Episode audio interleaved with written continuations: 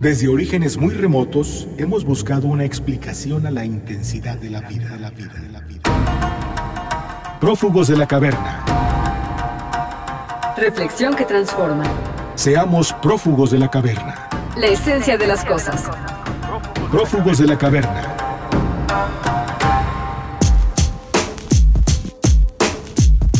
A lo largo de la historia, diversos pensadores han abordado temas como el de la justicia. Uno de ellos fue Platón, quien la considera como la armonía de la sociedad. Mientras que su discípulo, Aristóteles, la consideraba como igual o proporcional, es decir, darle a cada cual lo que le corresponde. Y esto tiene que ver con sus necesidades, aportes a la sociedad y méritos propios. Otro pensador que abordó el tema fue Santo Tomás de Aquino, quien tenía una apreciación distinta del concepto de justicia, ya que la consideraba como una ley natural. Es por esto que las personas tienen derechos naturales que han sido otorgados por Dios. El tema de hoy es justicia. Y para ello platicaremos con Elizabeth Di Castro, doctora en filosofía por la Facultad de Filosofía y Letras de la Universidad Nacional Autónoma de México, donde actualmente es profesora de tiempo completo. Su última publicación se titula Debates Contemporáneos de la Justicia. Yo soy Pilar Martínez. Y yo, Augusto Ansaldo. Bienvenidos a Prófugos de la Caverna. Prófugos de la caverna. ¿Cuál es el propósito de la justicia, doctora? Bueno, la justicia se ha entendido de diversas maneras a lo largo de la historia, pero no hay Bien. sociedad que no se haya preguntado por la justicia. Por la ¿eh? justicia. Todo el mundo nos preguntamos por la justicia. Y la justicia tiene que ver con cómo valoramos, cómo nos organizamos o vivimos socialmente. Es decir, si consideramos que está bien o mal, correcto o incorrecto, si es aceptable o no una situación, entonces decimos que es justo o injusto. ¿no? Entonces la justicia nos lleva al ámbito de cómo valoramos las cosas, cómo vivimos en sociedad. Y es algo muy importante, ¿por qué? Porque el cómo valoramos es lo que ha sido el motor de la historia. Cuando nosotros consideramos que algo es justo, que vivimos justamente, que la sociedad estamos, sí, en, en ella, pero si consideramos que algo es injusto, damos la batalla, ¿no? Hay movimientos sociales, Sociales, hay reclamos, reclamos. ¿no? Entonces, no podemos ver la justicia como ese motor de la historia, ¿no? Que hace que las sociedades vayan haciendo cambios. ¿Cambios para qué? Para tener una sociedad menos injusta o una sociedad más justa, ¿no? Justo estamos viviendo cambios en algunas partes del mundo, en Chile, China, Bolivia, mismo en México en algunos momentos, donde se exige justicia Ajá, la exigencia de justicia viene de la de sociedad. la misma sociedad. ¿Por qué? Porque considera que lo que está viviendo no es correcto, no es aceptable y hay que enfrentarlo para modificarlo. Justo, doctora. Existen formas en las que este concepto ha sido tratado por diversos filósofos, ¿no? Pero en la cuestión nacional mexicana, ¿cuál es este concepto que predomina? Bueno, eh, yo creo que el concepto más general que tenemos de justicia en México es el que la liga la justicia con impartición de justicia. Con derecho. ¿no? Con derecho. Que si se viola un derecho, entonces que sea castigada la persona. ¿No? Entonces imagínense todos los desaparecidos, todos los Sí. feminicidios, en fin, que son laceran esta Que se le exige al Estado Se que cumpla el derecho ahí. Ajá. Esa es como la idea más general de justicia que tenemos. Pero la justicia no es solo impartición de justicia. También podemos tener la justicia no solo ligada a leyes, sino a la distribución que es del ámbito económico. Entonces podemos ver que hay personas que tienen muchos recursos y personas que no tienen ningún recurso y dices, bueno, esa distribución de recursos no es justa. Unos tienen mucho y otros, Y otros tienen, tienen poco. poco. Esa es otra idea de justicia que también se maneja en México, pero no tanto como la otra. Otra concepción que también es muy importante es el, re- el del reconocimiento. Nosotros tenemos problemas en este país de reconocer la diversidad cultural, la diversidad de orientaciones incluso sexuales, diversidad religiosa, en Que fin. Incluso no tiene mucho que se está realizando ese, ese reconocimiento. Ajá, sí, es, y son problemas de justicia. Ah, Nosotros podemos recordar el movimiento zapatista que reivindicaba, ¿no? El reconocimiento, ¿no? De los pueblos De originarios. los pueblos originarios. Entonces, ese es otro concepto de justicia, ligada al reconocimiento cultural. Y otro concepto de Sí. justicia que también es muy importante es la participación política. ¿quién puede participar? Unos como que tienen muchos espacios en donde decir, en donde organizarse, y otras personas que no. Y pues claro, quien participa es las personas que van dando línea, ¿no? Hacia dónde debemos ir, en qué movimientos, en fin. Entonces también podemos hablar de justicia o injusticia en el ámbito político. En el ámbito político, el social, el moral. Ajá. El cultural, tal el vez. Cultural, ¿no? El reconocimiento es cultural y moral, ¿no? Reflexión que transforma. Todos hablamos de justicia. Es más, la exigimos, pero ¿sabemos en realidad qué es? El término justicia proviene del vocablo latín justitia, que resulta difícil de definir ya que este varía de acuerdo a la cultura y valores propios de cada comunidad y también de la cosmovisión de cada individuo. La justicia es, a grandes rasgos, la virtud de dar a cada cual lo que corresponde. Esto puede utilizarse teniendo en cuenta las limitaciones de la justicia como poder, o bien estableciendo lo equitativo con base en lo razonable. ¿Qué pensaban los grandes filósofos de la historia? Hagamos un recorrido. Platón relacionaba la justicia con el bien. Es justo el hombre que, bajo la idea del bien, ordena su vida.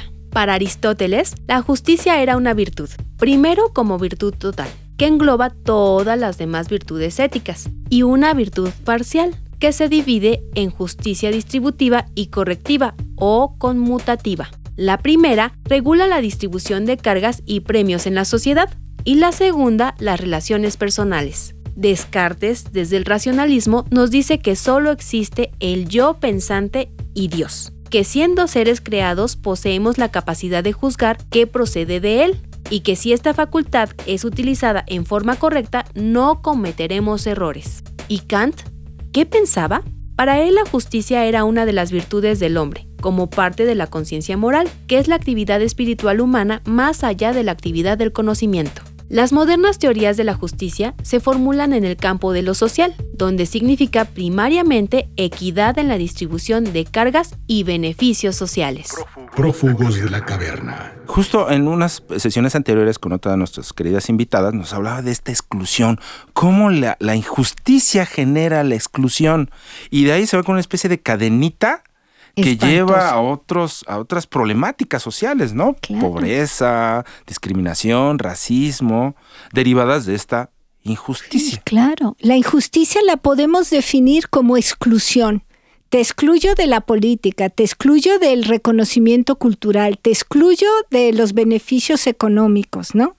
Te excluyo es ya hablar de una injusticia en una sociedad en pleno siglo XXI, en donde deberíamos reconocer la igualdad de todos, independientemente si somos chaparros o bajitos, hombres o mujeres, nuestras preferencias de orientación, de religión, de lo que sea. Entonces sí, efectivamente, la exclusión sería una definición muy buena de injusticia. ¿Dónde está esta injusticia? ¿Está en nuestra cultura? ¿Está en nuestra sociedad? ¿Está en nosotros como individuos? Lamentablemente está en todos lados. Híjole. Está en nuestra sociedad, en nuestra cultura y también en nosotros mismos. ¿Cuántas veces nosotros no excluimos, no discriminamos, consideramos que el otro no es igual realmente? Y ojo, también hay una injusticia Ajá. que no solo tiene que ver con la exclusión, también con la desigual inclusión. Desigual sea, inclusión. Ajá, te incluyo, pero no somos iguales. Ah, ¿Eh? O sea, por ejemplo, todo mundo va a tener acceso a la educación, pero unos mejor que otros, ¿no? Ah, Ah, todo mundo va a tener salud, pero unos en muy buenas condiciones y otros, pues a ver si, aunque sea una Pero aspirina. tienes, no te puedes quejar. Entonces, esas son dos tipos. La más lacerante es la exclusión. Pero nosotros también tenemos que ver que hay inclusiones desiguales. y lo normalizamos, ¿no? Lo, lo naturalizamos, lo consideramos así como, bueno, yo no tuve oportunidades y por lo tanto me autoexcluyo. Sí. O a mí me costó trabajo y pues el otro pues que se amuele, ¿no? Pues que le cueste trabajo y si no puede pues ni modo. Que eso también tiene que ver con esta idea individualista. Pensamos para nosotros. ¿No? Y no entendemos muchas veces que solo podemos estar bien como individuos si están bien los demás alrededor Como mío. comunidad. Si hay injusticias, aunque yo no las sufra, pero las sufre el de al lado, obviamente vamos a tener problemas sociales. Ya estamos en esta justicia social, eh, doctora. Eh, ¿Cuáles son los impedimentos para lograr esta justicia social? Ay, los intereses. Los intereses. ¿De qué tipo de intereses? Justo de los sectores que se han beneficiado de las injusticias, ¿no? O sea, cuando se excluye a alguien es por algo, porque el que está incluido se beneficia. Entonces, Ah. imagínense que solo tenemos una manzana y la tenemos que repartir solo entre dos. Y de repente nos dicen, pues no hay que repartirla entre cinco. Vamos a quitar, a excluir algunos para Mejor que nos no. toque más. Pues sí, mejor no, nos quedamos solo con dos. Repartimos la manzana solo entre dos, ¿no? O pongan el caso, no sé, por ejemplo, pues, todo el desastre de violencia de género que hay en el país, ¿no?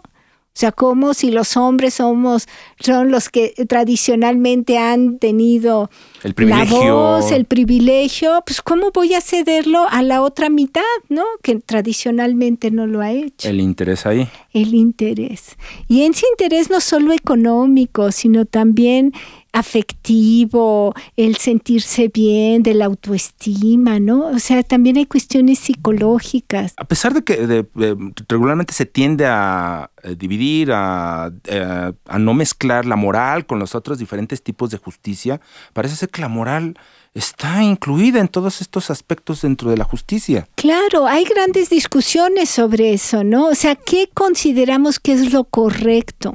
Y claro, se acerca también a las cuestiones morales, ¿no? ¿Qué valores tenemos? ¿Qué son los con los que nosotros vivimos y compartimos la sociedad con los otros? Porque vivimos socialmente, no, vini- no vivimos en cápsulas. Ni individualizados, Sí. ni... Eso de que mientras a mí y a mi familia me ve, me vaya demás. bien, pues que se pudra el otro. Pues no. El 20 de febrero se celebra el Día Mundial de la Justicia Social, cuyo objetivo es apoyar la labor de la comunidad internacional para erradicar la pobreza, promover el empleo, la igualdad entre los sexos y el acceso al bienestar social y la justicia social para todos. La Organización de las Naciones Unidas, ONU, sostiene que la justicia social es un principio fundamental para la convivencia pacífica y próspera de la humanidad, por lo que la búsqueda de la justicia social representa el núcleo de su misión en la promoción del desarrollo y la dignidad humana. La Declaración de la Organización Internacional del Trabajo sobre la Justicia Social para una globalización equitativa se centra en garantizar resultados igualitarios para todos a través del empleo, la protección social, el diálogo social y los principios y derechos fundamentales en el trabajo. La creación de empleo para el 40% de los más desfavorecidos podría significar un aumento de los ingresos y contribuir a que las sociedades estuviesen más cohesionadas y fueran más equitativas. Por este motivo, son importantes para prevenir conflictos violentos. La justicia es un ideal de distribución y de equilibrio de difícil realización. Los investigadores modernos deben estudiarla desde el contexto de incorporar a más y mayores cantidades y calidades de individuos en un equilibrio armónico que tienda a la búsqueda de la felicidad individual y social. Bueno, esto fue todo por hoy. Esperamos que les haya sido de gran utilidad esta emisión de Prófugos de la Caverna. Dejamos este tema para la reflexión. Despedimos nuestro programa agradeciendo a nuestro productor Hernán Nájera. A nuestro operador Juan Soto, No olviden seguirnos en nuestras redes sociales como Prófugos de la Caverna. Por favor, escríbanos, pongan sus comentarios, sus opiniones, sus sugerencias. Nos escuchamos hasta la próxima. Prófugos de la caverna. En todo tiempo y en todo lugar, En todo lo que nos sucede y en todo lo que hacemos. la vida te da la posibilidad de ser. Un prófugo de la caverna. Reflexión que transforma. Prófugos de la caverna.